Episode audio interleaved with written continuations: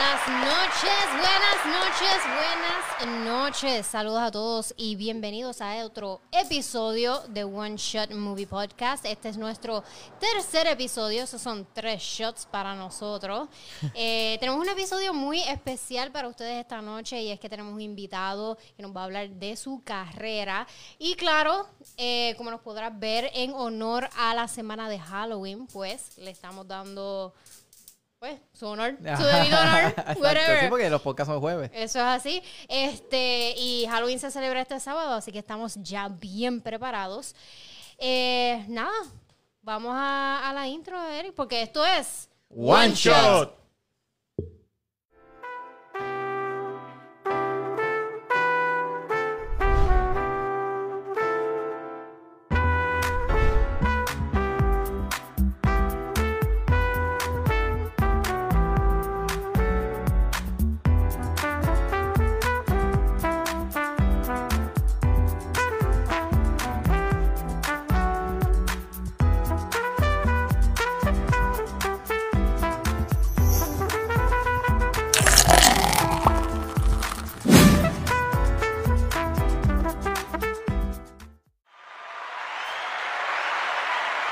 Oye, y como todos los comienzos, ¿verdad? Todos los podcasts, eh, tenemos que darnos un shot aquí, eh, dando, ¿verdad? La bienvenida a nuestro invitado especial, Rafi Ruiz, eh, creador de la Mafia PR. Rafi, ¿cómo estás? Boom.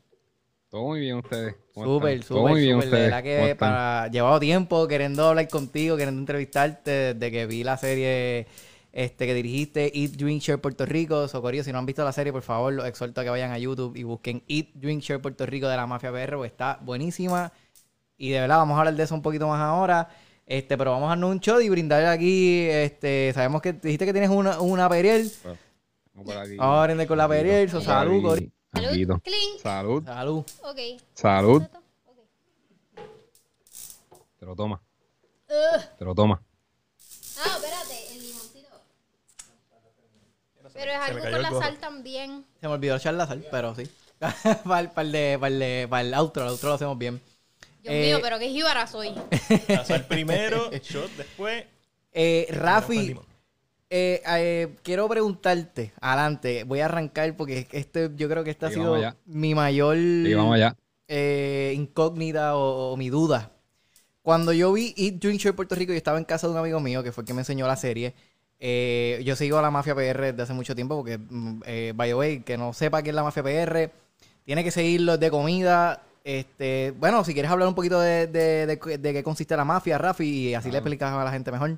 Claro. Pues la mafia Puerto Rico empezó Pues la mafia un Puerto Rico empezó eh, como un y ha fotoblog, evolucionado, ¿verdad? eh, poco a y poco y evolucionado, ¿verdad? en- Poco a poco en y nosotros nos enfocamos en, todo lo que es la en gastronomía local. todo lo que es la En gastronomía local. cuando empezó el En apoyado local, momento cuando empezó el apoyado local, y esa fue un nuestra primera y campaña y de repente empezó empezó a a virar la y mafia Puerto Rico. se empezó a ir a virar la mafia Y Puerto cogió Rico. ese, ese auge, Y cogió ese, auge, en- mano, donde la gente en confiaba y esos en lugares donde en íbamos y- pasos y esos lugares donde y eso es íbamos. lo que y- somos desde fotos y, y eso es lo que somos desde fotos y nuestra ya nosotros llegamos a tener nuestra serie Rico. que se llama Eat, Drink. Puerto Entonces, Rico. yendo a la serie, tengo que decir que esto es lo que quería llegar. Cuando la vi por primera vez, yo se lo dije a ustedes. Sí, es impresionante. Consideré que era de las mejores producciones a nivel de calidad que había visto local. Y creo que una vez hice un review con el pana mío que, que te lo había tagueado hace tiempo. Sí. Y habíamos hablado de Sí. eso, de en verdad que el, el- el valor de producción está brutal y me quito el sombrero, lo felicito porque el trabajo está súper bueno. Gracias, Eh, gracias. ¿Cuánto presupuesto? Eso es lo que quería preguntar. ¿Cuánto presupuesto salió a hacer esta, esta serie?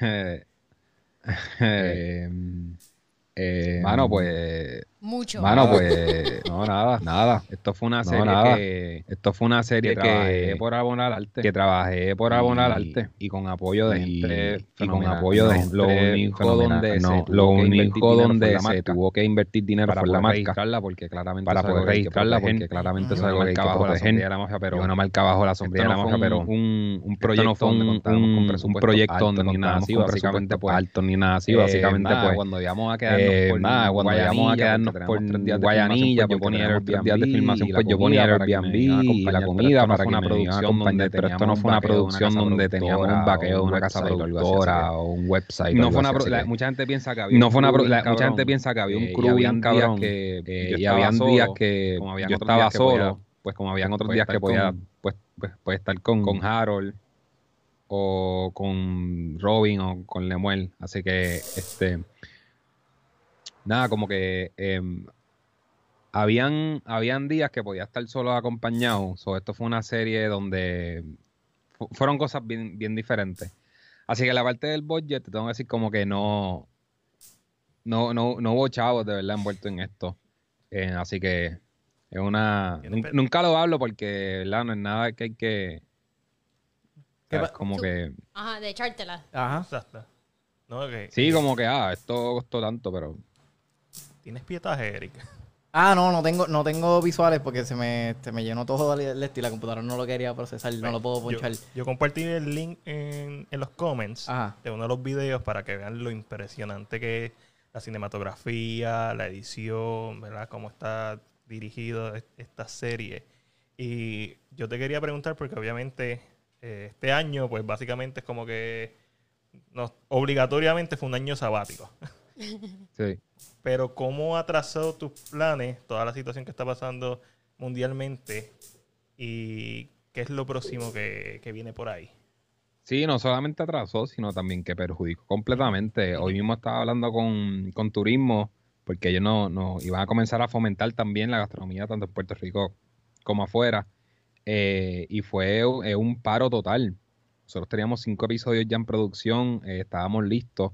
Y desde agricultura hasta las fondas, eh, hubo fondas que grabamos que cerraron. O sea, hubo fondas que se perdieron, entonces no, no puedo lanzar algo que ya no existe. Eh, la conexión que iba a tener con, con agricultores, este, cafetales, etcétera, como que pues no tienen el mismo el mismo pool para poder decir como que mira, pues, vamos a meterle, se, se han perdido muchas cosas y oportunidades que es lamentable, pero tú sabes, we- we- tenemos que empezar de nuevo baby steps, eh, ya estoy en conversación con dos chefs y ver cómo podemos conectarnos eh, de una manera única eh, y hay un episodio bien especial que de nuevo se volvió a trazar por todo Claro. esto, que vamos a hablar de la intuición eh, y de cómo uno cocina y siente las cosas al momento, entonces las hace y qué es lo que hace que quede correcto y qué, qué es lo que faltó, ¿verdad? Para que, para que llegara a otro nivel. Así que lo atrasó, mano, y ha sido un bad trip, de verdad. Es como, es, mi bebé, el proyecto de vida, y de repente estás como, aguanta y todo el mundo te está cancelando y vamos a hacer un episodio de un señor que lleva 60 años haciendo donas y de repente como que vino la se- esta segunda ola, entre comillas, que no sé, whatever, pero como que se asustó él y un señor Claro. mayor y dijo que mira, no, no pueden venir y, y lo entiendo totalmente, pero era un episodio bello,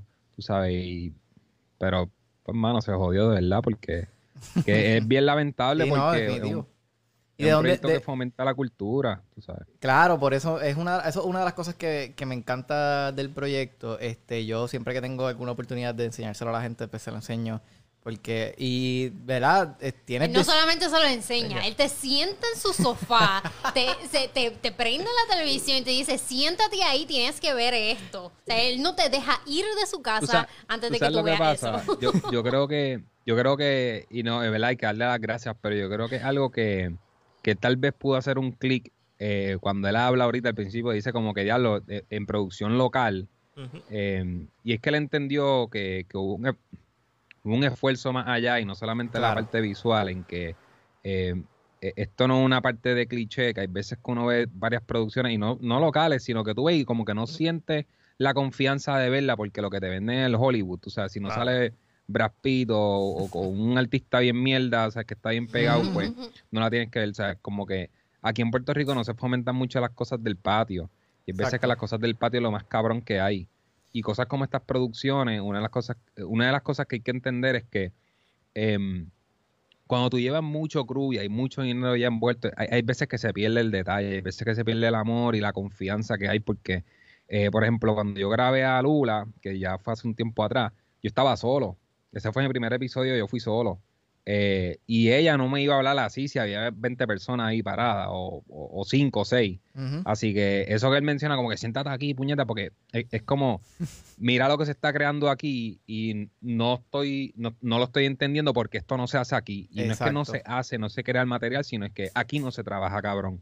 Y sí se trabaja cabrón muchas veces, pero no lo vemos, porque no, se- no tenemos la confianza. Y por otro lado, la parte artística, hay veces que hubo, un tiempo de desarrollo cinematográfico aquí que me he puesto a estudiar y es que era demasiado indie. Y era como que una pichadera cabrona y tú una hipstería, la cinematográfica era como que tú no te identificabas con, con las cosas y, no, y, nadie tenía la valentía de decir, mira, ¿sabes qué? Esto es un producto comercial, yo lo voy a vender o yo, este es arroyo de bichuela. Y, o sea, yo no tenía que irme ahí súper abstracto de la comida, de la historia y una, nena, vete para el carajo, esto, es- simple, esto es un arroz con coco y en así, o sea, vamos a grabarlo. Mira, este, mencionaste ahorita eh, que tenías como que un guiso con turismo, que, que entiendo que es del gobierno. ¿Qué, ¿Qué tipo de apoyo tú has recibido o no, o sientes que no has recibido que ellos podrían darte para este tipo de proyectos u otros proyectos? Bueno, pues, pues no un guiso, sino una relación, porque la intención en, en todo esto, eh, para mí no es dinero, para mí es, este, para mí es poder eh, fomentar la gastronomía y que llegue, pues, pues, pues al mundo, tú sabes, como que puede haber, tú sabes, puede, pueden ser ustedes y vamos a tener una super relación porque ustedes lo, lo, lo van a promocionar, así que turismo cuando se acerca, eh, fue como que a cuánta gente tú puedes hacerle llegar esto. O sea, como que cuál es el target. Eh, y entonces yo prefiero que ellos me digan, mira, ¿sabes qué? Nosotros podemos hacer que esto le llegue a 2 millones de personas mensualmente a que tú me das a mí 25 mil pesos. Porque ahí es donde está realmente la misión de la serie. La misión de la serie es poder compartir nuestra, nuestras raíces gastronómicas y lo especial y las joyas que hay de una manera, número uno, gratuita, eh, educativa y que a la vez ha- haya crecimiento económico en, en ese lugar como también en las comunidades. Eh, y eso es algo que eh, mucha gente prefiere los chavos y lo entiendo, eh, pero yo trabajo duro y de nuevo, esto es por amor al arte, pero si llega un momento en que de verdad lo llevamos a otro nivel y si se monetiza, pues lo entiendo. Pero en estos momentos lo que se consiguió con esa gente fue el apoyo de poder distribuir a las masas, especialmente en la diáspora, que hay muchos puertorriqueños que siguen Sí. amando a su isla, pero no están aquí para comer su lechón. Y, y pasó, tú sabes, cuando, cuando tiró, cuando salió el de APA, se explotó bien duro, pero ellos sintieron después la otra explotadera cuando vino el high season de vuelo y estuvo explotado. Ellos vendían alrededor de 6 lechones a, a la semana y estaban tirando 14. Así que, tú sabes, hubo un efecto ahí con la diáspora y, y en, en aquel tiempo turismo no estaba, pero me gustaría imaginar que hubiese pasado si turismo hubiese estado. Oye, a- a- eh, quiero decir a todas las personas que nos están viendo ahora mismo, por favor, ¿verdad? si pueden darle share al podcast para que otras personas pues, puedan disfrutar de, ¿verdad? Aquí vacilar con nosotros un rato y disfrutar del contenido. Y también darle follow a la Mafia PR en Instagram y ver la serie y Dream Share Puerto Rico que está en YouTube ahora mismo. Eh, oye, te pregunto, YouTube, te- cuentas, veí tu página de YouTube, tienes 18 mil, o sea, más de 18 mil suscriptores, wow. Eso es un montón. Y, y estoy impreso porque en YouTube es como que usualmente el boricua no consume mucho YouTube, No. usualmente lo que consume es Facebook. Eh, No. ¿Alguna recomendación? ¿Cómo lo lograste? ¿Cómo hiciste eso? ¿Cuál fue tu estrategia? ¿Cómo podemos hacer lo mismo? Pues, de- mira, de, de verdad, yo no, yo no desconozco, he visto las analíticas, pero yo no sé, yo creo que es de nuevo, co- comienza con un producto que empieza a brindar confianza a la gente a seguirlo. Como que eh, eh, también estaba el factor de la espera. O sea, tenían, sabían que venía algo pronto y yo he trabajado lo más que puedo para que salga otra cosa pronta, eh, pronto, como pasó con Orujo, que fue un episodio que vi la oportunidad estaba comenzando la pandemia y dije, pues sabes que tal vez esto termina pronto, vamos a darle la oportunidad de ayudar a este negocio y la historia de él estaba cabrón. Pero estratégicamente en YouTube literalmente no había nada, un canal gratis que lo que quiero es que las personas lo disfruten. Y lo que sí te puedo decir es que hay 18 mil personas suscritas, pero ya tenemos, eh, creo que el de Lula está como por 100 mil views, APA también, Sí.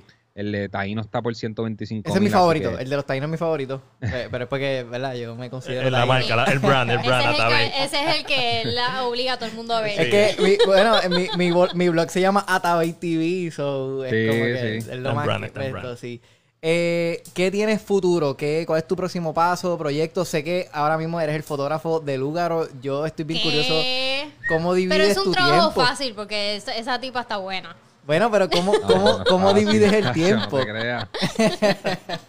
pues mira, no, número uno, tengo que, que aclarar que la fotógrafa de ella por siempre es Marisol Pesquera, una excelente fotógrafa y durante todo este tiempo pues ella ha estado trabajando y nos hemos estado eh, turneando, ¿verdad? Y yo estuve, en unos momen- yo estuve en unos momentos claves que fueron fotos que podemos decir media icónicas ahí que pasaron, being in the right time at the right moment, pero Marisol también tiene unas cosas espectaculares.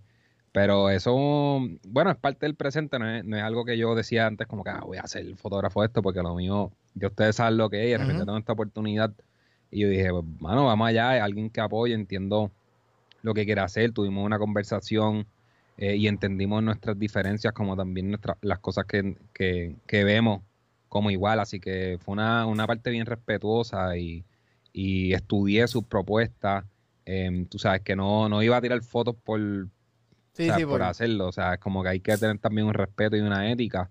eh, y viceversa, como que ella entiende full eh, cómo yo soy y yo a ella y predice, o sea, yo, yo tengo que predecir, no es fácil porque uno tiene que predecir tres, cuatro pasos antes que ella va a hacer para poder tirar y documentar correctamente.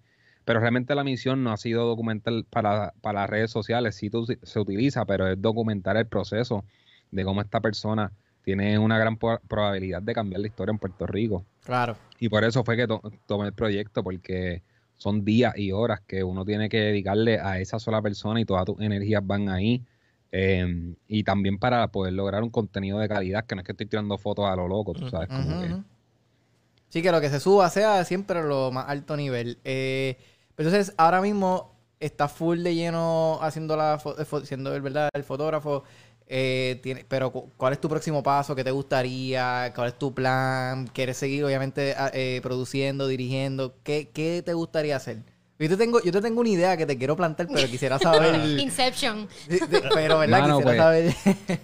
Yo, yo de verdad quisiera desarrollar más el Drink Share Puerto Rico. Tú sabes, algo que por- eh, faltan. Nosotros, yo tuve una reunión con, con el historiador gastronómico y nosotros paramos en 46 temas. Yo le digo, mira, vamos a dejarlo aquí.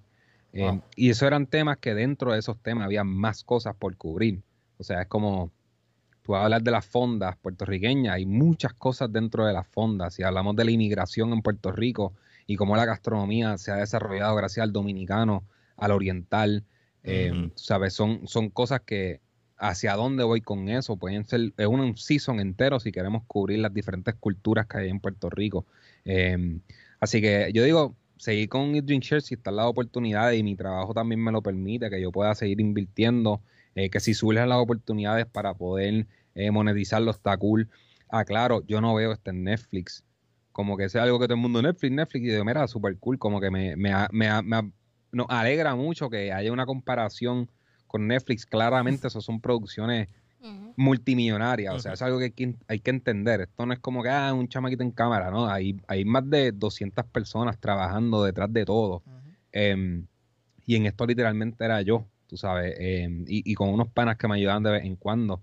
Em, y pues cool, pero si hay algo que yo quisiera hacer es como que yo quisiera trabajar en, en proyectos culturales con, con personas con la misma pasión de poder mejorar el entretenimiento audiovisual en Puerto Rico y no limitarnos a que solamente la arte eh, en Puerto Rico o el cine en Puerto Rico sea un, un- un cliché y un, y un- script del drama. eh, tú sabes, es, ver acción o- o ver cultura. Nadie ha documentado de la arquitectura.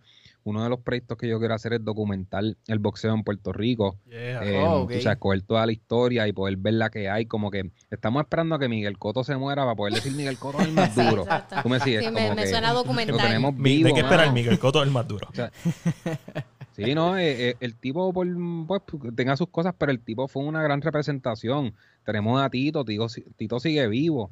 ¿Por qué no estamos haciendo una serie de 12 episodios de los 12 boxeadores más cabrones Ah, aquí? Wilfredo, Eh, sabes, hay, hay un montón de cosas. De Puerto Rico, el, el equipo de voleibol de Puerto Rico que llegó campeón, eh, de- de- del equipo femenino, tú sabes, es una gran historia que hay ahí. Hay muchos Cinderella Story en esto, en Puerto. Rico. Eh, así que esos son proyectos que me gustaría, como que, que es la que hay con nuestra cultura y nuestra historia, que no todo el mundo le está prestando atención. Eh, tú sabes, porque, porque no es lo que está ahí. Tú sabes, no es, no, no es, el, no es el trap eh, y, y no, no es eso, tú sabes, no es el ruido. Y, yo creo que pasa porque no todo el mundo quiere estudiar, tú sabes, no todo el mundo quiere profundizar en temas que le es incómodo, tú sabes, y no tiene el conocimiento. Por alguna razón, eso me acuerda de algo que dijo, yo no sé si fue un debate, eh, algo que dijo César Vázquez en, una, en una entrevista. Yo creo que fue que en, en Enfoque o algo así, no me acuerdo. Él, le preguntaron como que, ¿qué, qué tú crees que va, que, como que, ¿qué va a ser, qué tú crees que va a ser el futuro de WIPR? Y él está, y él le encanta eh, comenzar todas las oraciones de la misma manera. Mira, el problema es, el problema es, el problema es, él le encanta señalar los problemas, pero nunca da una solución. solución, nunca. Y me saca por el techo porque WIPR es un canal de- del gobierno que se pudo haber desarrollado muchísimo más de lo que está desarrollado. Tiene contenido buenísimo, pero no invierte en dinero. Esta serie de, de Menudo, de la historia de Menudo, que ahora mismo es de Amazon, y Guapa fue quien compró, compró los los derechos. derechos. Eso pudo, eso lo pudo haber comprado WIPR. Película de Tito Trinidad, ¿para ¿Por qué, cuándo? por qué el canal del gobierno de Puerto Rico no puede ser como el BBC de, de Inglaterra? O sea, porque nosotros no podemos tener el contenido espectacular. Es porque no invertimos en talento como los de Rafi. Exacto. Y y eso me saca por el techo. Yo, yo te digo, o sea, el, el- eso es algo que yo creo que hemos hablado muchas veces. Eh, Rafi, nosotros hemos aquí debatido en cuando vemos, cuando nos invitan a ver una premiere de una película local, mayormente lo que criticamos es como que usualmente cuando salimos lo primero que decimos es ¿de dónde se metieron el presupuesto de esta película? Correcto. Es lo que usualmente decimos y la verdad es porque y es porque a veces vemos un, un poor writing, o sea, un, un libreto, un libreto pobres, pobre. Y, y- No pobre, vago. Vago, exacto, vago. Vago. Cuando tienen la oportunidad de, de, como tú dices, resaltar la- nuestra cultura, darle énfasis. Mira, eh, yo lo dije, eh, lo hemos dicho, yo lo he dicho varias veces aquí. Para mí la película más representativa a nivel cultural de Puerto Rico es la guagua aérea, lo que representaba en su época, lo que hizo, eh, la cultura. Yo creo que eso re- lo reflejaba a nosotros como puertorriqueños en ese momento. Y me gustaría ver más de eso. Y parte de cuando vi tu documental, vi la serie, eh, una de las cosas que pensé. Es que parece un documental. Sí, no, pero, sí. pero cuando vi los taínos y todo eso, lo primero que pensé fue, ¿por qué yo no estoy viendo este nivel de calidad y este valor de producción En el en cine. el cine, en la pantalla grande? ¿Qué pasó aquí? Falta de visión. Claramente, esta gente, o sea, aquí hay talento, lo, tiene, lo tenemos, punto. No, esto, esta es la evidencia, no hay break. Y, y Rafi, qué cool que quieras hacer otras cosas que no sean de gastronomía nada más, eso me pompea, eh, ¿verdad? Estos, estos proyectos que tengan que ver con nivel cultural. Yo tengo una idea. Ahí, Tengo una ahí- idea. ahí viene. Ok. Yo tengo una Ajá. Elevator speech. Bueno, en verdad ya está, es como la rueda ya está inventada, es simplemente cómo criollizarla Ajá. nosotros. Ok, ¿Cómo, ok. cómo? ¿Cómo, Eric? ¿Tú has Cuenta. visto, tú has visto los, los shows de Gordon Ramsay? Los de que si Hell's Kitchen, Ajá. que si este Kitchen Nightmares, tiene unos, tiene unos Ajá, cuantos. Ajá. A, yo, a mí me vacilaría ver una competencia en Puerto Rico de, obviamente, pues yo me imagino que has tenido la oportunidad de conocer muchos chefs. Ponerlos a ellos a todos a como que a, a hacer los platos más duros que ellos entiendan que son en base a su pueblo o lo que ellos entiendan, ¿verdad? Bajo su criterio. Y, y hacer algo con eso, no sé. Una competencia. No, Una no, no sé si una competencia, tú sabes, hay que, hay que estructurarlo. Yo te estoy tirando más o menos el, el- el pitch de una idea porque me- a mí me gustaría ver como que los cocineros más duros en Puerto Rico. Y no son los que conocen, los que salen en televisión. Yo digo los, los que los que Rafi ha entrevistado, los del Rancho de Apa, que si, tú sabes, eh, eh, eh, esto está... que Ah, que me diga que Rafi, qué sé yo, vaya y grabe, ah, mira, la barbacoa taína. Tiren un filete ahí en, en un bambú, piedra y vámonos. Y como tú lo pruebes, esto sepa brutal. Y darle la oportunidad a la gente, pues que tú sabes, hacer como algo competitivo. No sé, Rafi, Exacto. dime y, tú. un, y un mega chef que los trate como mierda. Eso va a pegar. Ahí está el chef Piñeiro ahí tratándolo. Rafi, Pues, ajá. un- una cosa que está cura es que, número uno, como que todo el mundo en la industria, o por lo menos de los chefs que están bien desarrollados, todos son panas. Así que eso puede ser, ¿verdad? Bien interesante ver cómo se pelean. Eh, pero yo creo que antes de todo hay que, hay que establecer dónde estamos con la gastronomía y no que vayan a tirar una, una loquera porque Claro, ese es el problema. la parte Ese es el problema. tú sabes, hay Pero ahí es donde tú entras, porque tú eres profesional, tú eres el que Tú eres sabe. duro. Exacto. A subir de nivel. hay- hay un flow de show, pero yo, yo considero que hay, hay tanto espacio para crear ese tipo de contenido, no solamente de comida, sino de un montón de cosas, eh, que vaya más allá de, tú sabes, el show de Cristina, tú sabes, como un Jerry Springer, ese flow, eh, que sí haya una dinámica de, de, del ser humano tomando acción y enseñando sus talentos. O sea, el problema es la ejecución de las producciones. Aquí tienden a ser un poco, como ella dice, vagas. Tú sabes, eh, la televisión en Puerto Rico sigue con las cámaras de hace 30 años, tú sabes, 25 años, que son duras en aquel tiempo. Eh, no han cambiado las cosas, la comedia es la misma mierda.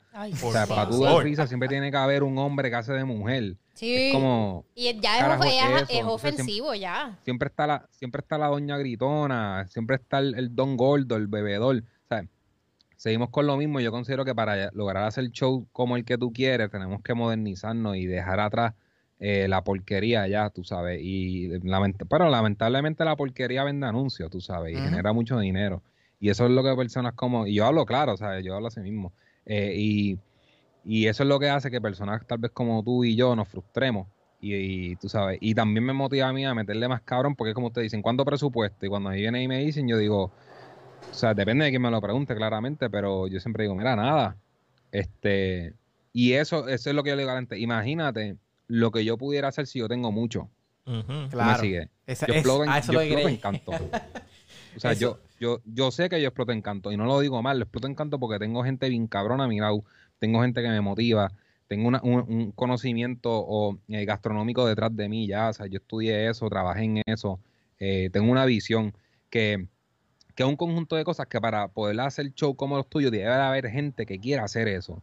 Y, y, no solamente la parte económica, porque el dinero va a llegar a un punto si le metes mano, tienes buenas propuestas y te mueves. Exacto. que eso es lo que pasa mucho también con, con las películas de aquí.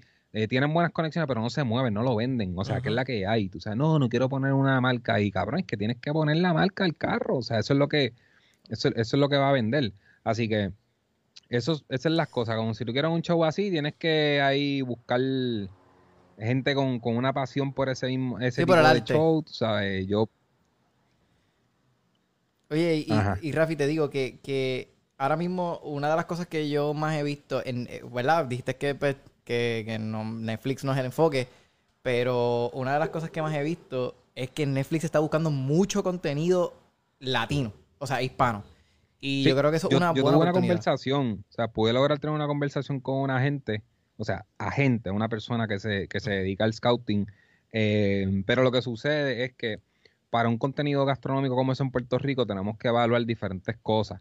Y una de las cosas más importantes es el impacto socioeconómico que puede tener en el lugar. Y es bueno darle una promoción, pero no es bueno darle mucha promoción. Y voy a dar un ejemplo. Hay un episodio de un área en Italia que esta persona se dedica a un solo producto en específico, lo elabora, está brutal, salió en, Netflix, salió en Chef Table. De repente esa persona comienza a tener un auge cabrón y ¿qué pasa? Él le sigue comprando a los agricultores más cantidad de su producto, pero al mismo precio. Entonces el tipo sube sus precios. Entonces de repente comienza a haber un trickle down economy que no es justo. Claro y de repente el tipo tiene un auge y empieza, se empiezan a beneficiar unos cuantos, pero se empiezan a afectar tanto que dicen, ¿sabes que esto no es negocio para mí? Y de repente el tipo empieza a tener problemas porque ya no tiene las fresas de antes, ya no tiene las blueberries, no tiene el chocolate. Y eso son cosas que, que de repente tú dices, si yo ahora mismo esto sale en Netflix eh, y sale el, rancho de Apple, es muy posible que él tiene dos opciones. O quedarse bien exclusivo y vender el lechón a mil pesos.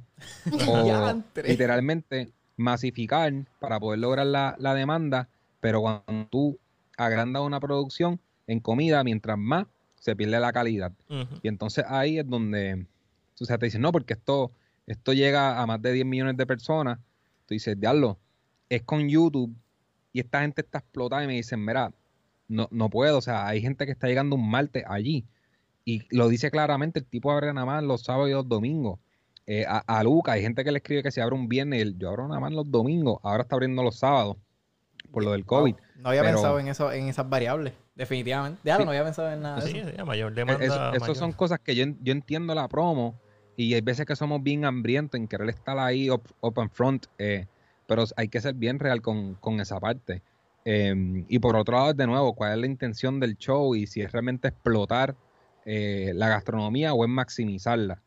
Eh, y ahí es donde de- entra ese tipo de detalle, tú sabes, que, que, que Netflix está buscando, lo entiendo, pero si se va a hacer, por ejemplo, yo dije, pues mira, ¿sabes qué? Yo te puedo hacer un concepto, una película o una microserie de las navidades puertorriqueñas y vamos a hablar del producto. Entonces no te hablo del concepto, te enseño concepto, te hablo de la historia. Y entonces hubo ahí ya como, que un, un- como que pues se, se quedó en la nada, pero yo dije, no, no puedo crear una serie que va directamente a un concepto porque el efecto que va a tener es demasiado, no lo va a aguantar, tú sabes. Wow, no, Y- de verdad que... Y ahí es donde digo, mira, pues, ¿sabes qué? Te puedo lograr este flow de que estamos hablando de los cinco platos principales de la comida puertorriqueña en las navidades. Tú sabes, págata. Y en cada uno te saco tres minutitos de un concepto de cómo hacer las cosas. Pero ese concepto salió, tiene una promoción, pero no es el protagonista como, atra- como, como atracción gastronómica, tú sabes, y destino gastronómico en, en el turismo. Wow, de verdad que hay muchas variables que no había considerado. Bueno, obviamente yo estoy pensando en el contenido, en la creación, en cómo podemos llevar la cultura más allá. Sí. Eh, Mira, mencionaste ahorita eh, un tema que me interesó bastante, que es uno de los temas que tú dijiste que quieres expandir, y es de la cómo impacta la inmigración aquí en Puerto Rico en la gastronomía. Y eso a mí me interesa mucho y tengo, bueno, a lo mejor fue que me subí un poquito el whisky, pero tengo un poquito, de- de- tengo una queja que dar. Y esta es mi queja. Vamos allá. Yo vivo en Caguas y en Caguas, no voy a mencionar el nombre, abrió un restaurante recientemente peruano. Yo sé ¿Por qué? Ok, ¿por qué me interesa? Porque yo soy media peruana. So, yo conozco de la comida peruana. ¿Qué me molesta? Que estos restaurantes, múltiples restaurantes alrededor de la isla, este, que son supuestamente de, países internacionales, este, pues se adapten, no me molesta que se adapten a, como que a la gastronomía puertorriqueña, me molesta que, que, que como que lo integren demasiado, porque así, ahí es donde desaparece por completo la gastronomía internacional. Y te estoy diciendo que cuando yo probé esa comida, eso no era peruano. yo no quiero un mofongo con un, con Ey. un invento adentro. Sí, no, yo a- quiero como que un autenticidad. y un tostón. Sí. Ceviche y un tostón. ¿Y tú qué Exacto. carajo tiene que ver Y- eso? exacto. Y yo entiendo cuando lo hacen en Burger King, en McDonald's, y qué sé yo, que te venden como que las alitas con los tostones. Pero cuando lo hacen en un restaurante que se vende como auténtico, eso a mí me encojona. Porque yo voy a ese restaurante buscando algo específicamente auténtico. Oye, y a- me venden otra cosa. Antes, antes de que, de que, ¿verdad? Hable, Rafi, quiero decirle a todas las personas que nos están viendo, ¿verdad? Que no se olviden de compartir este live. Tenemos 18 personas ahora mismo viendo. Gracias a todas las personas que nos están siguiendo. Recuerden que somos más 10 de CinePR, Alexandra de Según Alexandra y Eric de David TV. Y estamos teniendo hoy de invitado especial a Rafi Ruiz, creador de la Mafia PR y director y productor de la serie Eat Drink Show en Puerto Rico, que está en YouTube ahora mismo. So, por favor, todas las personas que nos estén viendo, compartan el, el podcast, ¿verdad? Para que otras personas nos puedan ver. Rafi, está lo que Alexandra estaba mencionando. ¿Algún comentario creo- sobre mi queja? Sí, yo, yo creo que hay dos partes ahí. Está la parte del creador como empresario y está la parte de la columna vertebral del trabajador. Y en la parte de, la inmi- de ese episodio que me, me- me interesó mucho poder elaborar, que era la inmigración, y lo comencé. eh, es, es bien, está bien cabrón de difícil conseguir esas personas porque hay, en, en- hay muchas personas que están en Puerto Rico ilegal. Y ese es el Mm. tipo de persona que se utiliza en la industria para lograr una explotación Wow. con la mano de obra número uno barata, y cuando digo barata es la mínima en Puerto Rico por ley, eh, y número dos son las horas. Te van a seguir trabajando por lo mínimo 14, 15 horas en un restaurante, el otro día va a hacer lo mismo y lo explotan por 3, 4, 5 años. Eh, pero esa es la parte que a mí me interesa, pero por otra parte, como el empresario de la idea, etcétera, son vagos, tú sabes, son, son gente que yo he seguido conceptos que dicen ser peruano y lo que te venden de peruano pues es un arroz chaufa. eh, Sí, lo- que es un arroz ceviche. chino y ya. O sea, pero entonces más abajo tienen un churrasco con mofongo. Sí. Entonces ahí donde está el que tú vas a un restaurante peruano o tú estás en un restaurante realmente auténtico. Pero entonces tienes que evaluar si la persona realmente es original y tiene esa cultura eh, o si utiliza la palabra de manera errónea, de la misma manera en que mucha gente utiliza la palabra artesanal. Y considero que eh, es falta de educación y número uno de tener una experiencia real en esos países. Eh, pero lamentablemente hay muchos que pueden ser de ahí, pero se ven forzados a criollizar su- sus raíces para poder generar dinero, porque ustedes que son personas pensantes y con, con buen gusto, eh, se les hace difícil entender esto, pero hay gente que no. Hay gente que literalmente, o sea, yo he estado en conceptos que están bien cabrones y hay gente que se encojona porque no hay papas fritas o no hay ketchup. Es lo mismo O- que o tú sea- dices que es con la misma mierda de la comedia aquí. O sea, es como que no podemos salir Sí, de es ese mismo como- hoyo porque es que la gente está acostumbrada a esa misma mierda. So, pues vamos es a que- darle mierda porque mierda es lo que, ve- lo que lo que gusta uno consumir. consume. Pero es que hay que es educar, que de hay que educar a la gente. Sí, por eso de repente tú, tú tienes un, a un, un boricua que tal vez va a Perú y solamente quiere probar el cevichito y el arroz chaufa, pero Perú tiene tanta fucking gastronomía y no saben un carajo. Porque cuando tienen la única... Y, y no, no, no, y, y cuando digo que no saben un carajo es que tienen la oportunidad de educarse, Exacto. pero Sí, es ¿por qué? verdad. ¿Y qué pasa? Donde único se pueden educar en su país es en estos conceptos de estos inmigrantes que se ven forzados también a, a cambiar sus raíces porque el mismo que no se, que, que se quiere educar consume otra cosa. Exactamente. Así, así que nosotros mismos le estamos exigiendo a ellos, sal de tu auténtico, sal de tu originalidad, para yo poder comer lo que a mí me gusta, o mi nene poder comer lo que a él le gusta en la mesa y yo poder comerme esto. Pero cuando voy a Perú o voy a México, etcétera, no, no soy un carajo. Porque aquí todo el mundo va a México, lo que quiere probar es taco al pastor. Eso me hace Ah. dudar mucho de Taco Maker y Taco Bell. Ah, Yo no, creo para- que esos tacos no son de verdad. Para nada, para nada. Eh, este, ¿verdad? Voy- Yo te, yo te tengo una última pregunta. No sé si los muchachos quieran hacerte otra pregunta. Este, yo te quiero preguntar, ¿qué tipo de contenido es tu favorito? ¿Qué es lo que te gusta consumir? ¿Cuál es tu película favorita? ¿Qué te gusta ver? Cuando te sientas a ver, ¿qué, qué te, cuando tú te sientas en Netflix, ¿qué ves? ¿Qué buscas? ¿Qué ¿Qué, te género? entretiene? ¿Qué te entretiene? Mano, pues yo no, yo no soy súper consumidor de Netflix. De O lo que sea. Estoy ahora viendo como que más... estoy- ah, en Amazon hay más. Eh, no soy, en verdad, no es por nada, como que me gusta, me gusta el tipo de películas que es para no pensar. Por ejemplo, Avengers, como que eh, ha sido una Exacto, línea no que pensar. hay mucha gente fanática que es fenomenal y uno se convierte en fanático, pero cuando tú estás ahí, tú estás dentro de la película y todos tus issues como que están fuera. Y es entretenida, los sonidos y los efectos, y dices, wow, puñeta, la tecnología está cabrona. Pero yo estoy consumiendo bien duro hoy día la- eh, los documentales. Como que estoy viendo mucho y estoy viendo mucho películas viejas. eh, Y cuando digo viejo, tú sabes, hay que pensarlo, son hace 30 años, 40, de los 80, 90, de cómo ellos con unos recursos específicos podían lograr cosas bien cabronas. Ujú. Eso, estoy viendo Exacto. mucho como que cosas para atrás eh, y en verdad mucho eh, en Vimeo. eh, hay muchos sí, short Vimeo, films de gente bien cabrona y me paso ahí como que busco top edit pics y veo peliculitas de 10, eh, pero no soy un gran consumidor así como de, de, de Netflix y eso. Sí me jugué con la serie Cheats Creek. Eh, porque en verdad me la explotaba, o sea, a otro nivel. Oye, Eh, fue nominada. Porque hay que Está bien real, o sea, la comedia cabrona. está espectacular. O sea, la, la comedia, el escrito, todo está... o Está sea, bien cabrona. No, todo el mundo... Yo la vi dos veces.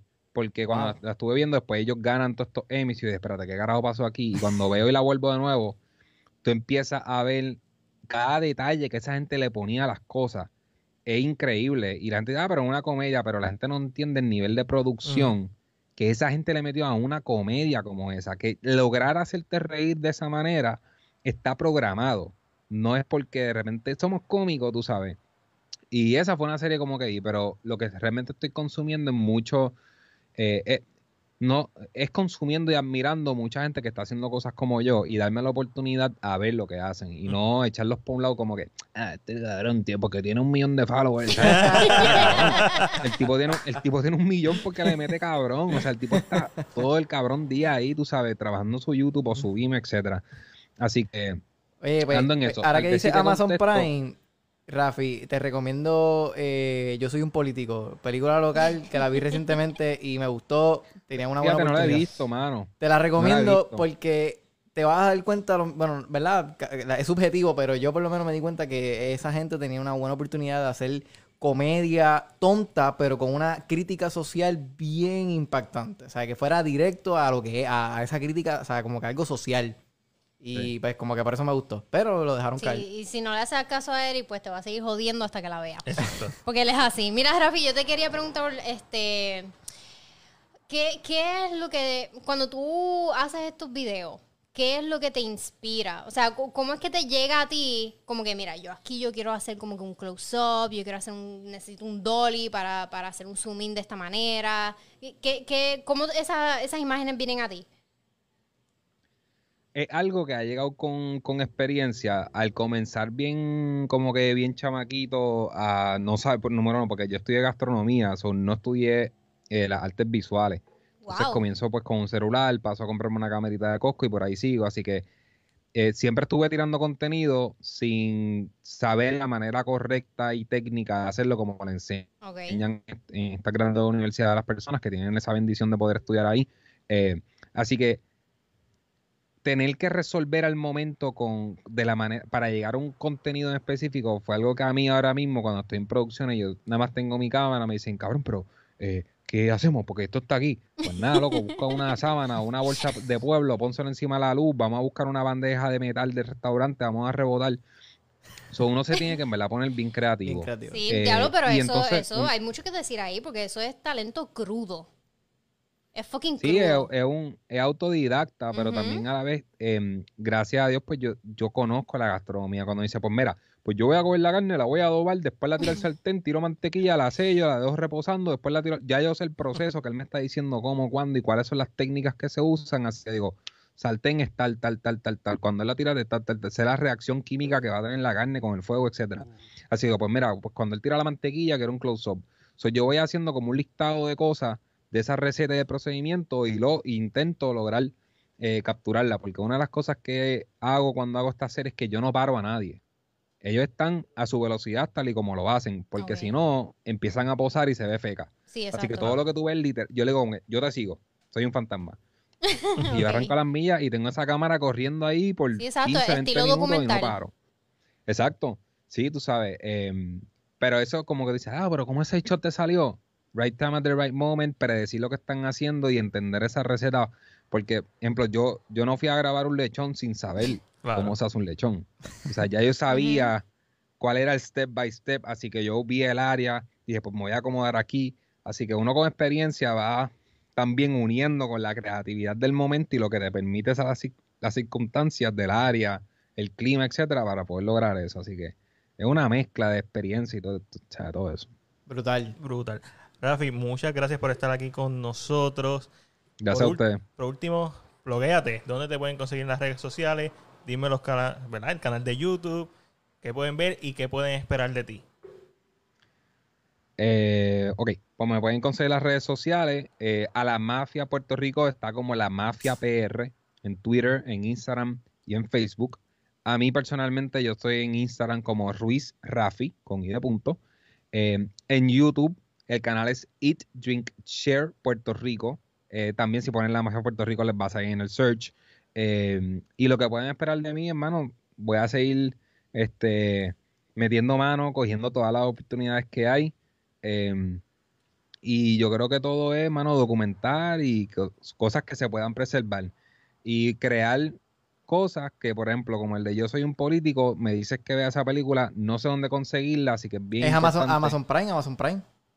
Ok, pues Eso- entonces bien importante, ¿verdad? Poder llegar a un nivel de que no tengamos que recomendar sin, sin y que la gente conozca. Así que queremos, Claro. pueden esperar de mí poder seguir, mano, haciendo lo que hago y si tengo los recursos, pues más cabrón. Pues, muchas Gra- gracias, Gracias. Rafi, de verdad Vamos. que sí. que- Gracias a un que- millón. Que de verdad Los que fue un placer aquí tenerte con nosotros y, Sí. que, y cualquier cosa, sabes que cuentas con nosotros para lo que sea.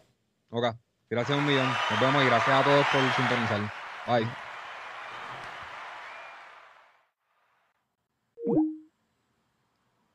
Bueno, Corillo, y ahí lo tenían a Rafi Ruiz de la Mafia PR, que estuvo con nosotros aquí vacilando un rato. Si estás viéndonos ahora mismo, comparte este podcast, no se te puede olvidar. Aquí estamos Eric de Atabay TV, Alexandra de Según Alexandra y Matiel de Cine PR. Eh, todos los jueves live en Facebook, pero nos puedes seguir en todas las redes como One Shot Movie Podcast. Y este podcast recuerden que también lo pueden escuchar en Spotify y Anchor y en YouTube. Una vez salga hoy, lo subimos a YouTube. Por si te lo perdiste en vivo, no te preocupes, nos puedes ver completito Exacto. en YouTube. Exactamente. Eh, ¿Qué vimos esta semana? Quiero hablar de eso rapidito. Este, ¿quién quiere empezar? Eh, ¿tú quieres Empiecen, hablar? empiecen ustedes porque yo no me acuerdo. Yo vivo, te he dicho que haga un letterbox. Tengo el letterbox, pero es que. Ah, lo que se pasa es que se te olvida Se me olvidó ponerlo en letterbox. Ok, vamos a hablar de Borat, porque tú, estás, tú, quieres, Yo eventualmente lo haré. tú quieres hablar de Borat. Vamos a hablar de, Yo de, quiero hablar Borat, de Borat. subsequent movie film. Borat. Mi gente, Borat. Si no han visto Borat 2 en Amazon Prime ahora mismo, Véanla. vean esta película. A lo mejor, Te mira, puedo decir que vi Borat. Eso está br- es brutal. Brutal, brutal. ¿Qué te pareció? Yo quiero, porque ya yo sé, ya yo sé por dónde tú vienes. ¿Qué te pareció a ti, Alessandra? A mí me gustó. Pero, Eh, esperaba un poquito más. Esperaba un poquito más, No, pero no, yo creo que es porque ya había eh, este, leído reseñas. Ah, ok, ok. So, yo creo que eso fue lo que me lo dañó. So, ya yo tenía como que las expectativas bien altas. Bueno, yo, ¿Y a yo, sigo pensando que la 1 está mejor. O sea, Ah, no, sí. en cuestión de comedia, Todo la el 1 mundo está dice mejor. eso, pero no me acuerdo de la Por- 1. pero lo que pasa es que la 2 no, su- yo creo que la 2, su enfoque no fue la comedia. No. Su enfoque fue más social. Por eso es que Cha- Sacha Baron Cohen quería que saliera esta película antes de las De las elecciones. elecciones. Él enfatizó que, él- que tenía que salir antes de las elecciones. Mano, eh, definitivo. Lo que pasa es que tam- también con la 2, en comparación con la 1, es que no tiene ese mismo impacto. La 1 salió de la nada. Este personaje que nos mostró así, estilo documental, Exacto. eh, que- engañando a la gente. Fue como que algo tan explota cabeza en el 2000. Cuando salió, 2016, 2006, 2004, 2006, aproximadamente, 2006. Exacto. 2006. Esa magia no está, pero a la misma vez esta secuela es como que un, es bienvenida, una buena bienvenida a este personaje. Y a mí lo más que me sorprendió fue, lo- de hecho, lo más que me sorprendió fueron los aspectos eh, scripted, que está más la historia como tal, de cómo se desarrolla la hija, su relación con la hija, y esos hints que tenemos de, de grandeza de Sacha, de como actor, cuando está cuando le están hablando de la hija, él está aceptando no el hecho de que yo me crié pensando que las mujeres son inferiores no significa que yo ame menos. Es bien difícil mirarte Ah. y no reírme con ese disfraz. O sea, es, que Alexandra se acaba de, De cambiar hecho, de disfraz. pero espérate, vamos, sabemos quiénes, no hemos hablado de nuestros disfraces. Verdad, es verdad, de los disfraces. Antes de que hablamos de los disfraces, mira, Ash, Ash, Ash Martínez nos dice que, nos, que va a ver Borat hoy. Ah, Ash. Eh, un saludito a Ash. eh, Eso no, no te vamos a dar muchos spoilers, pero sí. A mí, a mí- a mí me gustó. A mí- Y pueden ver mi crítica en CinePR. La en estaba YouTube. viendo ahorita, la estaba viendo ahorita. Sí, Me- a mí me gustó. A mí me gustó. A mí, a mí me gustó. eh, yo pienso que. Pero no íbamos a hablar de los Es disfraces. verdad, es verdad, es verdad. Vamos a hablar de los disfraces. Antes de seguir con Bora, vamos a hablar de los disfraces rápido. Ok, yo soy un Gryffindor, no soy Harry Espérate, Potter. yo tengo aquí, yo tengo aquí, espérate, yo tengo aquí algo. Espérate, ya espérate, no tiene pohuelo. Ya no tengo espejuelas. Ya Yo soy tengo un aquí, yo tengo aquí de lo que se supone que se disfrazara. Este. Nosotros, Nosotros, todos. Exacto. en un mundo ideal. Pero vamos a arrancar con el disfraz de. Este, de MacDiel, que era el que se supone que se disfrazara. Ajá. Y vamos a ver aquí de qué era que se supone que se disfrazara. De Kimping. Se supone que te disfrazaras de Kimping hoy. Se supone que- ¿Y tú? ¿Y tú? La gente lo está viendo, Sí, lo está viendo, Sí, sí, está la gente lo está viendo, ya está viendo. ya está Pero lo que pasa es que como Kingpin se supone que es un tipo tan grande y se entiende, bien yo sería un mini-me. Me tendría que cambiar el traje por gris. Entonces soy mini-me y hago así ya. Eric, ¿de qué tú te disfrazarías? Bueno, se- bueno, no, no que me disfrazaría, se supone. Bueno, Alexand- te- Alexandra- Alexandra, Ale- Alexandra dijo que ya yo estoy disfrazado de, de esta persona. Ya tú estás disfrazado hoy de Osuna. Ya, ya, ya. tú eres Osuna Forever. Ese, eh, yo no le tuve que hacer nada de esa foto. La gente está, haciendo, está viendo eso ahora Es como que, Sí, ah, ¿qué sí, está sí? Como que No le Lupi. hicieron nada a la foto. Para y mí. entonces, si tú ves a Es más, la iluminación de Eric es mejor. Si yo les digo a la gente que, que la foto es de Eric y yo le puse la cara de Osuna, la gente se lo cree. De hecho, Eric está vestido de Osuna en este momento, del video criminal con Nati Natacha. Dale, ¿Se acuerdan? Cri criminal, cri criminal, tu estilo, tu flow, mami, muy criminal. Pero ¿de quién se supone que se disfrace Alexandra. Alexandra? Este es fácil. Se supone que se disfrazara. De Alexandra. Alexandra. Alexandra. Alexandra Alexandra Lugaro. Ese es el más porquería. Porque ella, ella es blanca, flaca, privilegiada y adinerada. ella es lo más lejos de, de mi realidad. Lo, ¿sabes? ¿Qué, qué ustedes piensan? ¿Cuál es el mejor? ¿Cuál, de los tres, ¿cuál es el mejor Es- disfraz? Alexandra como Ozuna. Alexandra Lugar. Eric como Osuna. O yo Mac, como Kingpin. Eh, bueno, pero nada. Lo que la gente nos escribe, eh, Carmen Torres nos pone que ya vio cuánto es cierto. Ah, la de Bora. Yo me imagino que está hablando Sí. de lo de Bora. Que cuánto es cierto y cuánto no.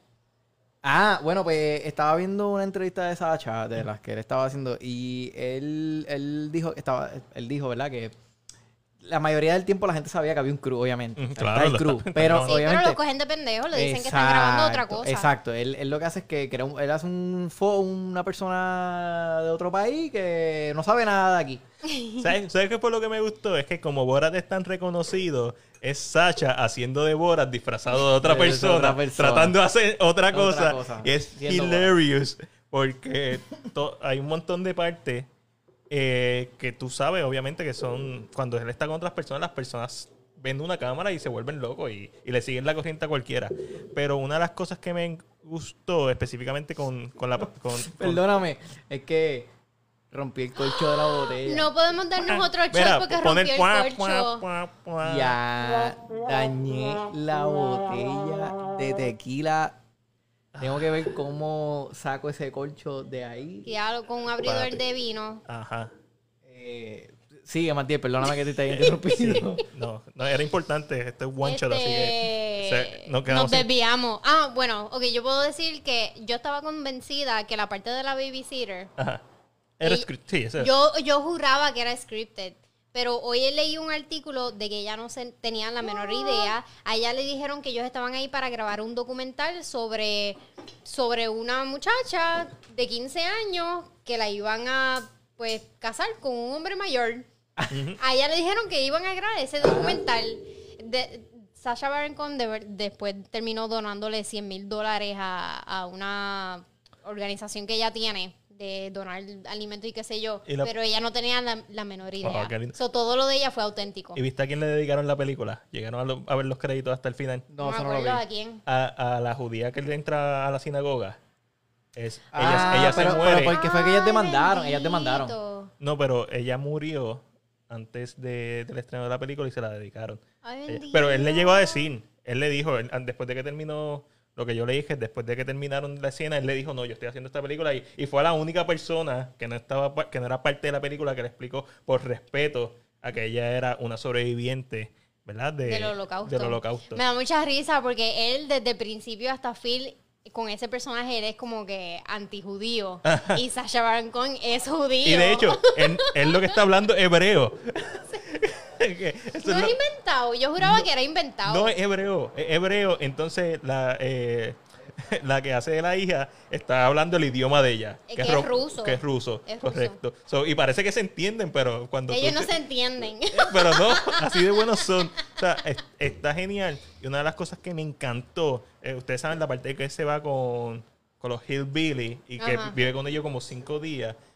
Y que hasta cierto punto, la película, a pesar de que se mofa hasta, ¿verdad? De cierta manera, de... Eso es scripted. No, no es scripted. Por La- mi madre que eso es scripted. De hecho, él, estaba viendo una entrevista en donde él se quedaba con se quedó por cinco días como. Borat y cuando se iba al cuarto y se encerraba se quitaba todo y empezaba a escribir lo que las escenas que él quería hacer para el otro, Para día. otro día. y de momento le tocaron la puerta exacto y de momento le tocaron la, la puerta y él eh, I'm coming I'm coming give me a moment I am my on this wiping my back by Eso, eso- está brutal. mío. Es que yo, yo lo que pienso, o sea, la gente, yo creo que la gente no se da cuenta lo arriesgado que está haciendo Mm. este tipo. sí O sea, el tipo literalmente se quedó cinco días con dos desconocidos. Que, que lo más probable están armados hasta las papas. Eh, que le- Pero ahí, quería ir. La película, ok, se mofa hasta cierto punto de lo que ellos creen, pero a la misma vez te muestran el lado humano, en la parte de cuando él le dice como Ellos que, lo acogieron, lo alimentaron, Claro. ¿sabes? Lo entretuvieron ahí por cinco días en su con casa. este estúpido tratando de matar el coronavirus con un sartén al garete. Pero la-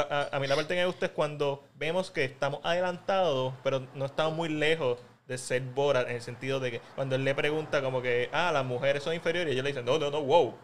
No. Pero esta gente que todavía sigue creyendo un montón de cosas que son pseudociencias, son falacias, straightforward, son mentiras, son crianzas.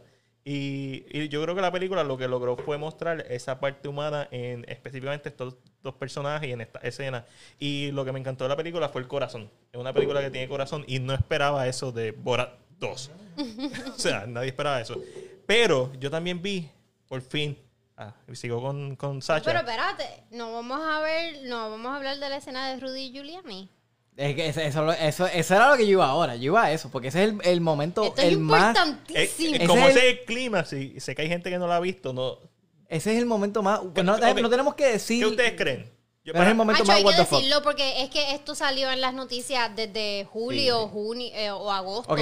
So, ya la gente debe Vamos, saber an- más o menos. Antes, antes de que la- la- ¿verdad? El- los que no han visto Borat, eh, Borat, eh, él le hace una entrevista fake al abogado de Trump, de Donald Trump, que se llama Judy Giuliani. Rudy Giuliani, Rudy- Rudy que no, no Giuliani. solamente es el abogado de Donald Trump, si no se acuerdan, él era el alcalde de Nueva York, ¿sabe? Un hombre que nosotros básicamente adorábamos cuando pasó lo de las Torres Gemelas. ¿sabe? Él estuvo ahí minute by minute cuando esas torres se cayeron, él estaba ahí en Ground Zero todo el tiempo. We adored him. Y entonces Borat Lo desenmascaró. Hay, hay que aclarar que ya no él es, no estaba es- medio desenmascarado desde todas estas elecciones, pero damn. El personaje de la hija de Borat le está haciendo una entrevista y luego está, hay unas escenas bien comprometedoras. ¿Qué ustedes piensan de eso? Ok, primero, esto no es, esto no debe ser spoiler. No, no creo que sea spoiler porque esto salió en las noticias a finales de julio cuando pasó y este a principios de agosto, porque él se quejó, él se Sí, sabe, no, él puso él- un tweet, él puso un tweet donde él Sí. decía que todo lo que lo que Sacha Baron Cohen hizo en su en la película de Borat estaba eh, mal mal mal perseguido, mal contado, que no fue como Sí, no es lo que parece. No es lo que mal parece. interpretado, Mal interpretado, exacto. Ajá. So, este, so, la, la- la que hace la personaje de la hija de Borat, ella va como si fuera un canal de, de televisión, como si fuera una reportera normal, están en un, en un hotel, que es lo normal. Correcto. Estas entrevistas normalmente se hacen en la habitación de un hotel y ella lo está entrevistando. Eh, y de repente, pues se van a la, a, a la habitación. Ellos están como que en la salita del hotel, pero luego más adelante, pues van a la habitación. Él le- ella le dice como que vente, vamos a darnos un palo y Ajá, el micrófono. o- El primer error. Irse. Exacto, Eso ya- o arreglarte el micrófono, cosas así. Ella le dijo, ella le dijo, vamos, le- le- let's, have, a drink, ella, ella lo- Sí. es lo que le dice. Y van al cuarto, que ahí fue el primer error, obviamente, como dice Matías. O sea, ¿por qué tú vas a ir a un cuarto solo? O sea, es- sabemos que en, en los hoteles sí hacen entrevistas a los reporteros, lo hemos visto miles de veces. Al mismo R. Kelly le han hecho entrevistas, o sea, eh, eh, eh, pero tú no te vas al cuarto con la persona que te está entrevistando solo, eh, así No. random. Y, y claramente ella está flirteando con él, pero no es. Él es. Sigue siendo él quien comete el error. O sea, tú no puedes. Tú eres como figura pública, como es eh, Sí, alcalde de. Estados Unidos, como abogado de Donald Trump, o sea. Y una cosa bien scary: ese cuarto solamente estaban ellos. Sí, pero, pero, pero no. Ajá. El, el- el- la seguridad de él estaba afuera y no dejaba que nadie entrara ni saliera. Sa- Sacha Sacha estaba estaba dentro del cuarto porque tenía un, un compartimiento escondido que cerraba, se cerraba por dentro. Y por eso, y, y él sabía lo que estaba pasando porque estaba, se, se comunicaba vía texto. So, y tenía más que 3% de carga. so, él estaba super scary de Oh lo que pudiera God. pasar. Pero mira, No, sí, nosotros, se nota. nosotros como, ¿verdad? Como reseñistas o críticos, ¿verdad? Como sea que le quieran llamar, también tenemos que en- en- enfatizar en que, mira, o sea, claramente se ve editado, o sea, son dos Sí. tomas distintas, hay edición. Claro, claramente cuando él se sentó en la cama, a lo mejor ella le dijo, mira, sit down. Tú sabes, no sabemos porque no, eso Sí, está pero él editado. también le Sí, manoseando. sí, pero él, él- él le hizo como que un tapcito. Tú sabes, obviamente todo está mal. Por, e- por eso Pero ta- Reeves no pero- toca a las mujeres. Pero también tenemos que reconocer, No, obviamente hay sí. muchas tomas Sí, sí, y eh, hay edición. La edición está ahí, pero dame, dame tu address, dame tu número. Hay cosas que no están editadas. Exacto. El- El, el momento yo creo que más what the fuck fue obviamente cuando se está poniendo la camisa por dentro. No se está poniendo ninguna camisa. camisa por dentro. Tú Él está claramente metiendo su mano en sus pantalones, Para acomodando lo Ah. que hay ahí. Acomodando su miembro. Él se tardó, mucha gente ha dicho en las redes, yo he leído comentarios de la gente, no, porque las personas mayores usualmente cuando se meten la camisa por dentro se tira- hacen eso de se tiran para atrás. Pues no te eches para atrás que no te escuchan. Eh, pero he oído que se tiran para atrás y que se acomodan la camisa así porque están viejos y que sé yo que. Still. ¿Por qué No. metes al No, cuarto solo mano. con ella? ¿Por qué la toca? Está súper weird. Efecto dominó, un montón de malas decisiones, aunque esté editado, eh, no cambia el resultado final, es que se vio mal. Bien mal.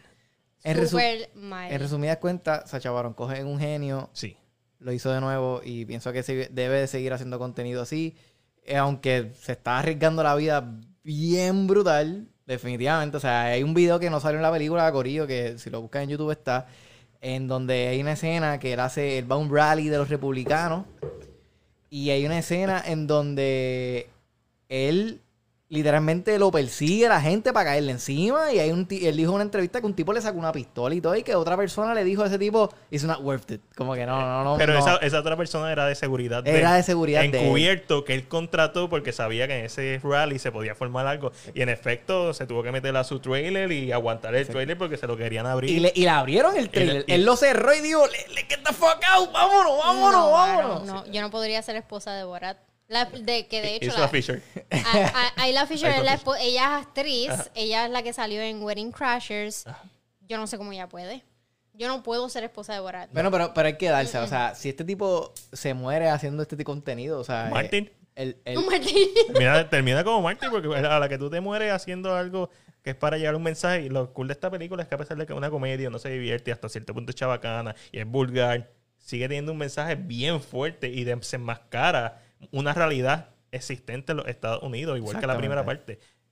¿Ya puedo pasar la de Trail of the Chicago 7? Ok, Sí, sí, ya, dale, ya, ya. dale, dale, la vi, dale. ustedes ya la vieron. aprendimos esto, sí. Ajá. Hablando de eso, de desenmascarar cosas, la vi porque me la recomendaron Ok. y ustedes me dijeron, está buena, está brutal, bla, bla, bla, dijimos bla". que- yo- Ah, ya me acuerdo del otro que vi. Ajá. Nosotros dijimos, o sea, nosotros dijimos aquí que era el wow.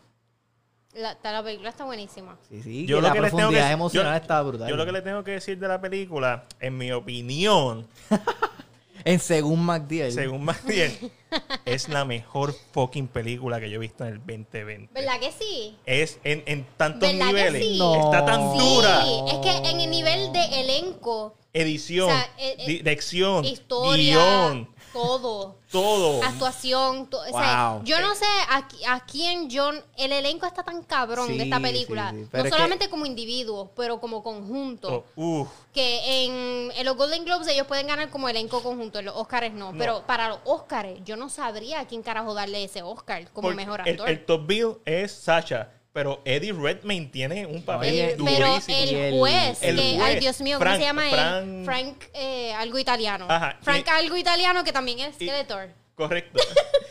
y, y Mark, y Mark, que es el que hace del abogado de ellos. Sí. Eh, Mark para mí. Para, ¿A quién carajo uno le da mejor actor ahí? Papi, tú se lo tienes que dar a los dos. Es Bueno, que no pero, hay break. pero el, el, el, este, el que hace de, de, de, Man- de Doctor Manhattan, este, ya- es que no se pronuncia el nombre de él. Doctor Manhattan. Yaha Ah, Ah, ya. ah, Abdul sí. Mateen. Ah, Yo estaba pensando en el otro Doctor Él, Manhattan. él también, Sí, también. o sea, Sí. la parte del juicio de él, eso para mí, eso es... Es duro, es duro. Y Él obviamente puede ser, el de él es fácil porque el de él es secundario. secundario. Pero para mí, el- su papel está duro, por cierto. Los- al principio, se recuerda al principio que está la tipa. Porque decían, esa tipa tiene unos bíceps bien duros, esa tipa está dura. Sí. ¿De Lo vi- quién estamos hablando? Al principio, al principio, tú sabes que eh, empieza con un montaje de ellos hablando y cada cual. Cuando él le dice que se va para Chicago. Chicago. Ah, sí, sí, que, dura. le, que le dice, llévate la pistola y él no se la lleva. Gaby le da la pistola ahí, tiene ahí. ¡Boom!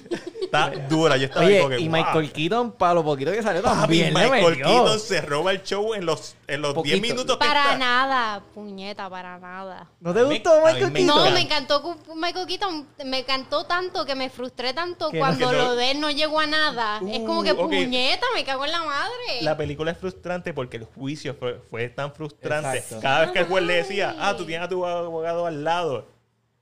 Yo no soy el abogado. Cabrón, yo no soy el abogado. Véala, yo no está podría. en Netflix. Está en Netflix. Yo no podría. Mejor película del año. Olvídese de estar viendo estupideces. Sí, mañana está de Mandalorian. Antes de ver eso. Mañana es verdad, de Mandalorian. Que durísimo. Vamos a Ay, verla. la mal- yo no la voy a ver. Va- ¿Cómo yo, que no yo la la voy a ver. ver? Yo la voy a ver. Voy a hacer un watch party probablemente en Cine PR. Pero antes de ver eso, sí, sí, claro. ¿Qué? Watch Party. The Watch Party. The Trial of the Chicago 7 es by far la mejor película del año, en mi opinión.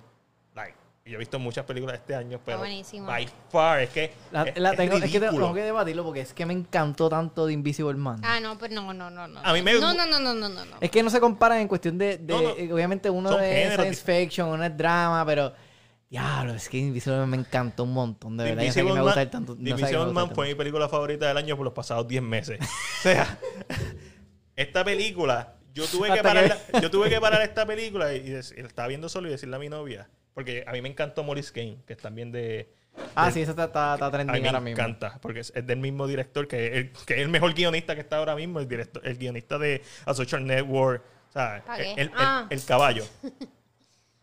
Mano, esta película es es otro nivel, las actuaciones. Mano, véanla, está en Netflix. Deja de estar viendo tanta porquería en Netflix. Póngase- las cositas Sí, buenas que tiene Netflix, buenísima. esta es Bueno, una de ellas. pues No, para pero espérate y yo. Pues también te iba a preguntar. No, no, te, te, oye, te iba a preguntar. Pensé que ya te- No le creas, no le creas. Diantre. Para mí que no te iba a preguntar Te iba a preguntar. You talking to me? I'm talking to you. Dale, dime. Yo vi una serie de Netflix que se llama The Queen's Gambit. Ah, la vi, la vi. Estrenó el viernes. Está no trending. me acuerdo. Ajedrez, algo así. Wow. Oh, sí, el, el ajedrez más intenso que vas a ver en tu vida. Wow. Esa- Esta serie está bien cabrona. Esta serie está tan cabrón. Está bien, bien cabrona. Siete episodios. Es con Anya Taylor, yo no sé qué carajo. ¿Cómo- ¿Cuál es el otro nombre de ella? Anya Tiene Taylor. tres nombres. Yo- Anya Taylor Johnson, algo. no sé. Esta serie está bien brutal y estoy tan triste de que se haya acabado. Es un drama. Más Joy, o menos. Anja Taylor Joy. Joy. Lo que nos dio cuando terminamos de ver la serie. Sí, pero también estaba triste porque se acabó, porque es una serie limitada, ya no va a haber más episodios. Exacto. Y Es una historia tan interesante. por lo menos yo no quería ver más nada cuando se acabó.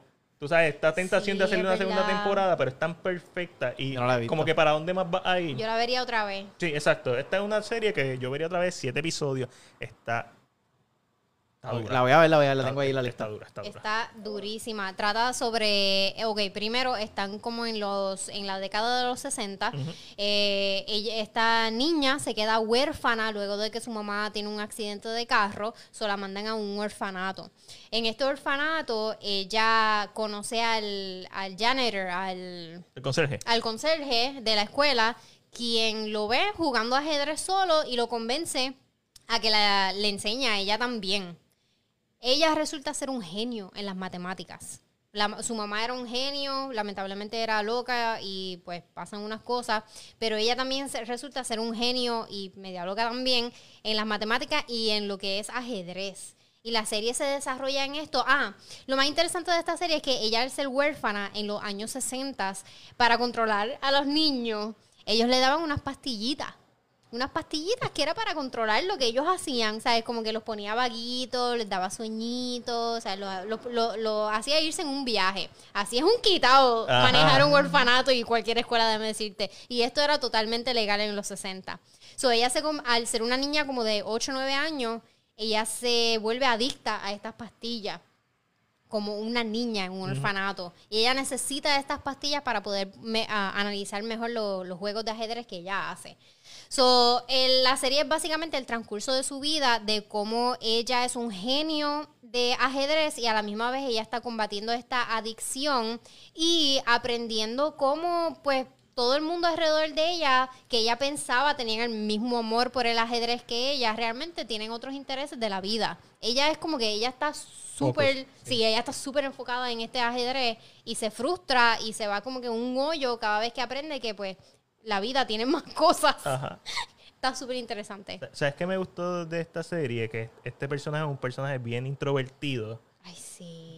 Y Claramente tiene autismo. Claramente. Claramente. Pero como al final de la serie, específicamente en esa última llamada que ella recibe, como, como a pesar de que tú eres, de que este personaje es introvertido, logra tener un círculo bien cercano de amigos que la ¿Cómo apoya. carajo? Porque ella trata a todo el mundo Mundo- como basura, como mierda. Ella trata a todo el mundo como si fueran lo más inferior que en este planeta. Y al final, todo el mundo la ama y la adora y la sigue y son sus fanáticos. Porque ella es, porque ella es un genio. Ella es un genio. Simplemente porque she's espectacular. Exactamente. Y esa escena cuando ella recibe la llamada y nos presentan a todas esas personas de su pasado que las hemos visto por los, por los siete episodios, es como que, yeah, porque ella se quedó dormida y sin darle spoiler, básicamente, si no fuera por ello, ella iba a perder. La serie es fantástica y es, es porque... Siete- ¿Cuántos episodios son? Siete. Son siete, y no solamente porque ella es eh, tremenda actriz, es porque ella, a pesar, a- aparte de ser la protagonista, ella es la antagonista también. Porque llegan estos momentos que tú odias a esta cabrona. Sí. Como que, cabrona, tú no te mereces un carajo de lo que te ha pasado en tu vida porque tú, you, you treat everybody like shit. Like, A- shit. antes de irnos, Alex, en el último juego, cuando ella mira hacia arriba, dar spoiler, ¿qué tú sentiste? Y yo, esta cabrona está en un viaje, estaba a perder, yo, Y de yo, momento ella mira hacia arriba y empieza a ver lo que ve. yo estaba a convulsar aquí. Y estaba tan, estaba tan pumpeado. Como que, yeah. No, véala. Bueno, es yo, un logro, fue un logro. yo, yo- para cerrar, yo vi Witches. ¿Viste Witcher? ¿Qué te pareció? Eh. Eh. Eh. No, porque no. Yo pienso que es una película que no es para nosotros y es. Es que es- no le encontré nada para nada. O sea, esta película no tiene absolutamente nada de aventura. O sea, para mí no tiene aventura porque todo, o sea, ah, pasó este problema. Vamos a tratar de hacer esto para resolverlo. No pasaron ningún tipo de conflicto en Ay, el proceso. O sea, ellos fueron directo a la resolución. especialmente de la, de la segunda mitad en adelante, eso es constante. Pero es una película que es para niños. Realmente, yo la encuentro como una película que yo me sentaría a ver con mi sobrino tranquilo. Y quizás No, siempre- es que, es que te- yo, yo, yo era que pensaba, ok, ah, pues, ok, ellos quieren llegar a, la, ca- a, la, a la habitación de la abuela. Ok, cool. Ah, pues en el proceso les va a pasar algo. Sí, yo pensaba que en la cocina se iba, se iba a formar. Yo pensaba que el gato se iba a formar. Nada, la cero. No, nada. No, en eso, eso te la doy. Es una película bien sencilla en ese aspecto. Y, y Chris Rock para mí es totalmente... En esta película es Ah, como- sí, sí, a mí me desconcentra escucharlo. Es como que estoy escuchando a Chris Rock. Ah, no, desde que empieza así obligado. Eh, Y después cuando termina es como que estoy escuchando a Chris Rock. No hay break. Él es el narrador. Él es Sí, el el narrador. narrador, sí. Él es buen narrador. Sí, and- and- Sí, and él, específicamente él narra Everybody Hates Chris. Ajá. Esta serie. Me Sí. encanta. Pero no, no lo veo and- narrando and esto. Haraway. eh, no sé, es que no me. Al principio Eso yo es lo que odié. pasa cuando los actores y las actrices paren. Que empiezan a hacer películas de. Lo, que, lo que pasa es que el personaje de ella, en primera impresión, yo sentí que era una caricatura. Y tras seguir viendo la película, lo que sentí es que ese es el punto. Ella es una bruja, ella es un demonio, así, tratando de imitar a un humano. Y se siente bien teatral. Eso a nosotros, a mí no me gustó, pero entiendo la lógica detrás de, de la decisión. Mano, no sé. Es ok para mí. Bueno, Eh, pero, eh. Ok, díganme cómo, se- eh, cómo es que se Corillo, hace eso. Sal, Primero la tequila, sal- limón. es Ok, sal, shot. tequila, limón. Exacto, shot, Ah, sal lo y eché aquí, limón. espérate. ¿Tú lo haces? Yo lo hago sal. No, ah, bueno, exacto, es, es- perdóname, es sal, te, shot y limón. Exacto, Ok, es verdad, como sal- dice Martín. Perdóname, perdóname, perdóname, perdóname. Eh, bueno, Corillo, espérate, ¿verdad? De, eh, de que despedirnos con toda la gente. Oye, Corillo, este, gracias a todas las personas que nos sintonizaron este jueves. Súper bueno el show. Eh, saben que todos los jueves vamos a estar aquí en vivo por Facebook, One Shot Movie Podcast. Saben que me pueden seguir a mí como ATAVITV en todas mis redes y van a poder disfrutar de todo mi contenido. Mac, dímelo. A mí me puedes conseguir en CinePR como CinePR, en Facebook, en Instagram, en Twitter y en YouTube, especialmente en YouTube como CinePR. Y yo soy Alexandra. Me consiguen todos los jueves a través de Mega TV en Informe 79 y en mis redes sociales como según Alexandra. Bueno, a mí se me olvidó decirlo, siempre se me olvida decirlo de Mega TV. También salgo en el poder de la tarde. El todos los poder de la tarde. El poder de la tarde todos ¿En los bikini jueves. sale? No, no, no. Es que sale como el poder de la semana. El- no, pero es que es el, el poder de la tarde con Aniel Rosario en Mega TV todos los jueves. Esta semana no pudimos salir porque hubieron unos problemas en Mega TV, no hay internet y no hay señal. so todos los programas se tuvieron que ir a repeat. Diablo. Pero ya la semana que viene volvemos a la normalidad. Muy bien. So, Corillo, gracias a todos por estar nos- con nosotros. Saben que nos pueden seguir siempre. Y nos vemos el próximo jueves. En One Shot. Salud.